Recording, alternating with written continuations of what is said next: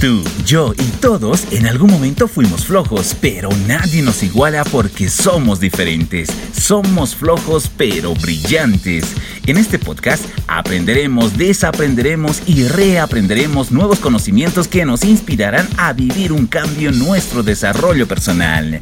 Tecnología, psicología, emprendimientos e historias de flojos brillantes serán solo algunos de los temas que hablaremos.